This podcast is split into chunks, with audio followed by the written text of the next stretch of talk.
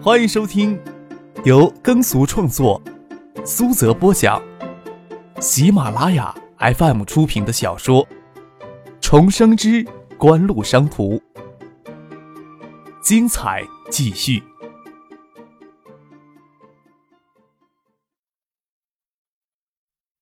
第一百九十三集。晚晴已经着手开始办学的事情。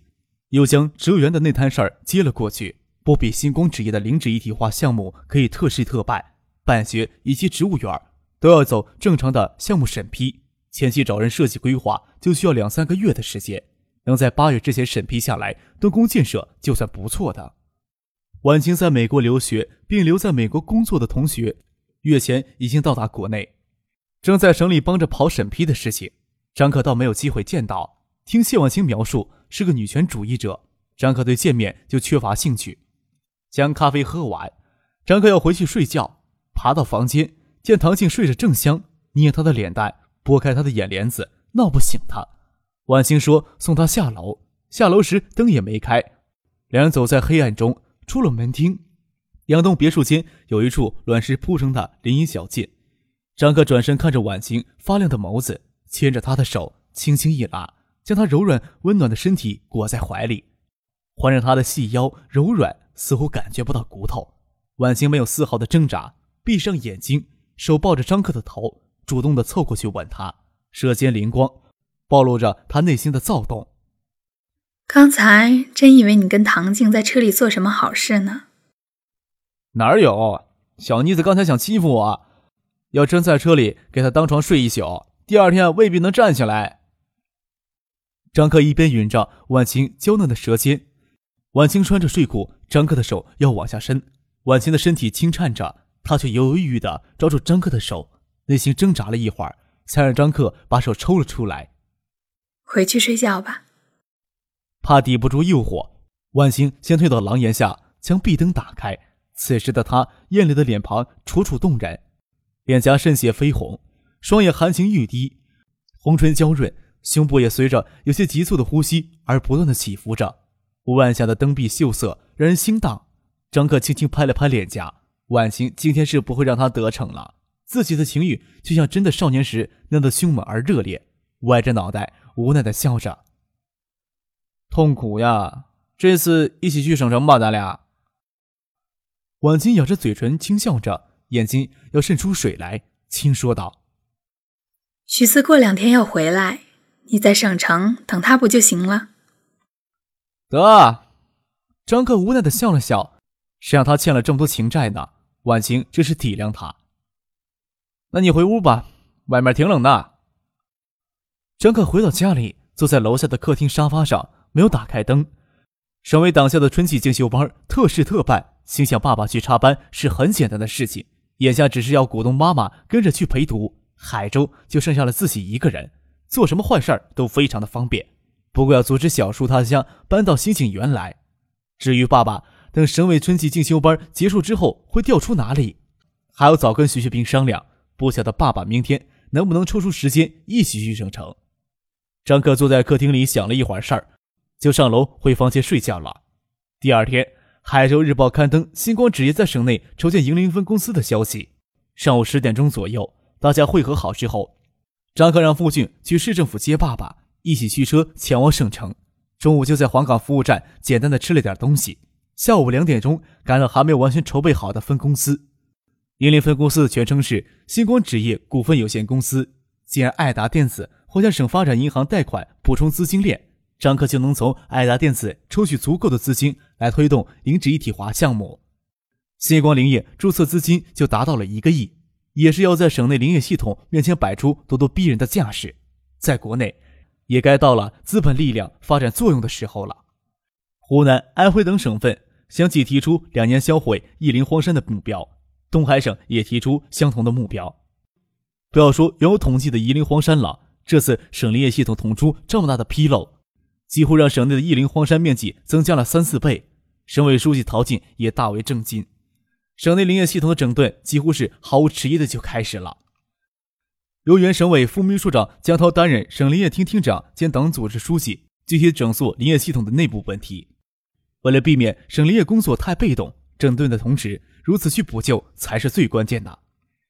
一个月不到的时间里，省林连续几次发布好几道文，禁止砍伐天然林，对人工林也严格执行采伐限额，推动森工企业改制，增加对种植工业林的投入，推动夷陵黄山林权许可证制度的改革，全线减免植林企业与个人的税费，省内投入的资金只能用作于公益林的种植和森工企业的改制。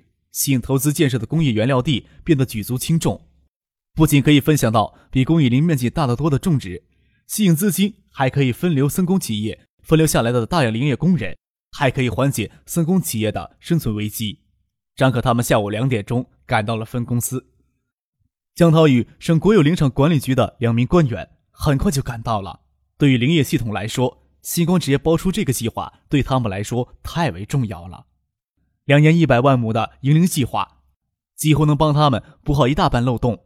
毕竟在危机前面，政府官员倒是能放下一贯的架子。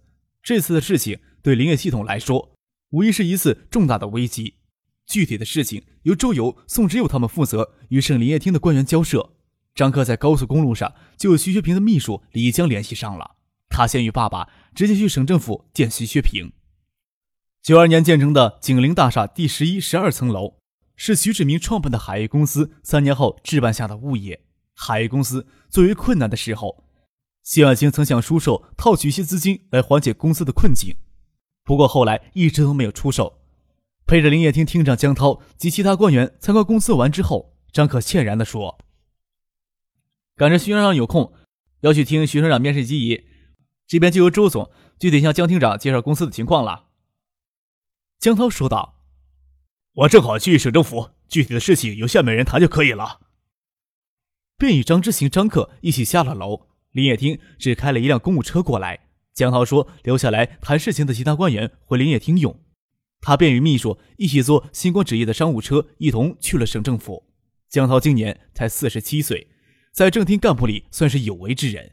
在此之前，张克与江涛接触过一次，是徐学平的秘书李江引荐的。那次见面。江涛倒不是很重视，省委办公厅与省政府办公室大概是省内消息最集中的衙门。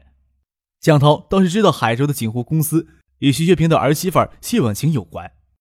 张可出面请他吃饭，他起初还以为是谢婉晴想借公公徐学平的关系来钻政策的空子。一件事情看起来是极影响恶劣的事情，在某些人的眼里，却意味着极大的商机。无论是省里直接补贴种植公益林也好。还是林木采伐限额，还是林业许可证制度改革，想要在短时间内解决好问题，打开一个新的局面，都会有很多照顾不到的地方，很多地方都可以钻政策的空子。这些与高级政府官员沾亲带故的商人，是最善于找寻这种机会的。通常一声招呼，一张纸条，就意味着几百万、上千万的财富落入私人的腰包。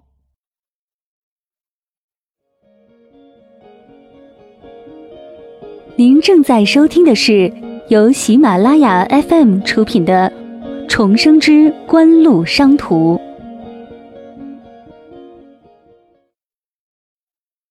江涛对于这些行为很是不待见，但也不是不能容忍。他是陶静书记推荐到林业厅的，这些事在他看来毫无巨细的向陶静书记汇报，也未必能讨好，却会很惹省长徐学平的讨厌。在星光纸业重组、海域股权脱离之前，张可还不能向江涛、向省林业厅抛出他完整的计划。等事情逐渐安排妥当，张可已经没有与江涛直接接触的机会了。江涛要整顿省林业系统，总能找各种借口去推脱李一江再次引荐，不跟张可见面。不过他也不是那种将事情做绝的光棍，虽然不喜欢这些事儿，并不见得他会坚决制止这些事儿。他让厅内的其他人都与锦湖保持联系。锦湖有什么需要照顾的地方，他尽量满足就可以了，免得徐学平的电话打到他办公室，或者徐学平亲自的条子送到他面前来，只会让他的工作更加被动而已。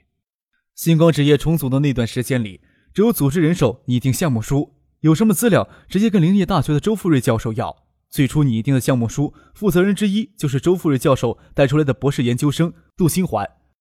星光纸业与省林业厅几乎没有接触。倒是宋之佑加入星光纸业，很快将项目书完善起来，而省城这边的分公司开始筹建了。周游他们才正式的跟省营业厅的官员开始接触。九六年，一家注册资金高达一个亿的林业公司是省林业厅无法忽视的。省林业系统闹出这么大的纰漏，徐学平坚决要追加龚玉林的建设资金，咬咬牙才从省财政里挤出两个亿而已，用于推动森工企业改制、职工分流的资金才八千多万，要将纰漏尽快弥补好。仅靠市里划拨的资金有所不足，吸引资金承包荒山，大面积的种植工业园要林，才是最根本的解决之道。这些道理，即使上一任厅长刘华山也明白，明白未必能做好。做好一件事儿需要时机的。国家提出林纸一体化概念近十年了，可惜应者寥寥无几。首先是近几年才推动草浆取代木浆的事情，取缔草浆生产线的态度还不够坚决，执行过程中也存在种种地方保护主义的阻力。其次，国内的造纸企业普遍实力偏弱，无法推动林纸一体化的大产业循环。林纸一体化动辄上十亿，而且收益期太长。不符合国内资本的追求短期高盈利的特质，引入资本大面积的植林，在九六年看起来像一个不可能完成的任务。星光纸业一下子成为了江涛解决省林业系统眼下危机最重要的希望。重组后的星光纸业由于晚晴托了关系，徐旭平这时候才站了出来替星光纸业说话，专门为星光纸业找过江涛谈话，提到星光纸业规模上六十亿的投资计划，江涛前后的态度才陡然转变。张克这段时间里只留在海州忙星光职业重组的事情，无暇分身到省里来。江涛不得不屈就，跟着周游、宋之友谈具体的事情。今天才第二次跟张克接触，由于起初的不重视，徐学平、李一江他们又不会专门无视的跟别人炫耀张克身为高中生却创下亿万财富的奇迹。江涛对张克了解甚少，倒是知道张之行的事情，他略有耳闻。在公司参观的时候。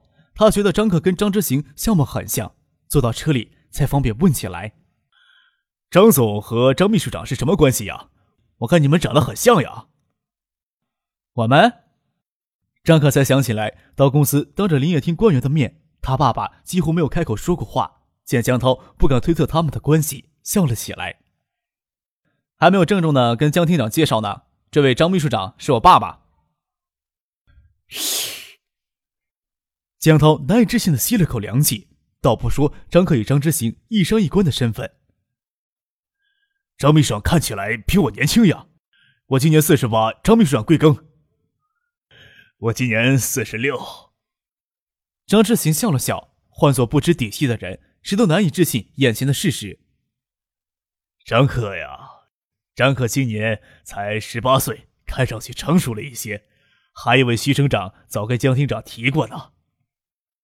许多话卡在嗓子眼里，一时间都觉得不合适出口。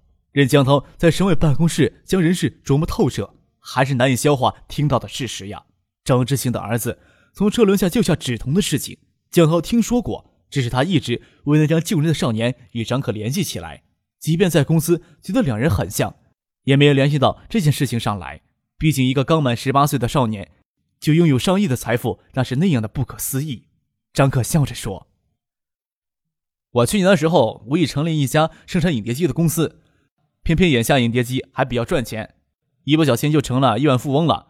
我自己也完全预料不到。张克尽可能的说的轻描淡写一些，这次到省里来，也会跟着爸爸到省纪检部门将这些情况解释清楚。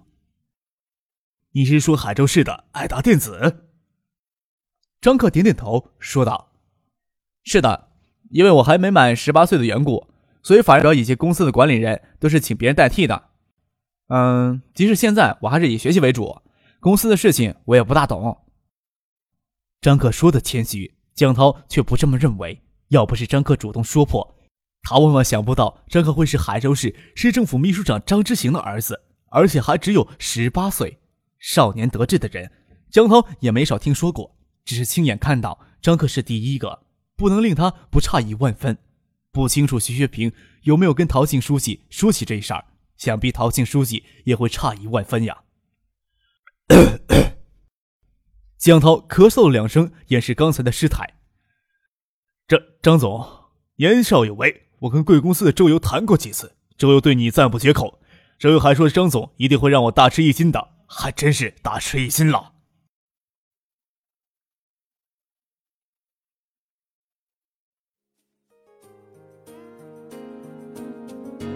听众朋友，本集播讲完毕，感谢您的收听。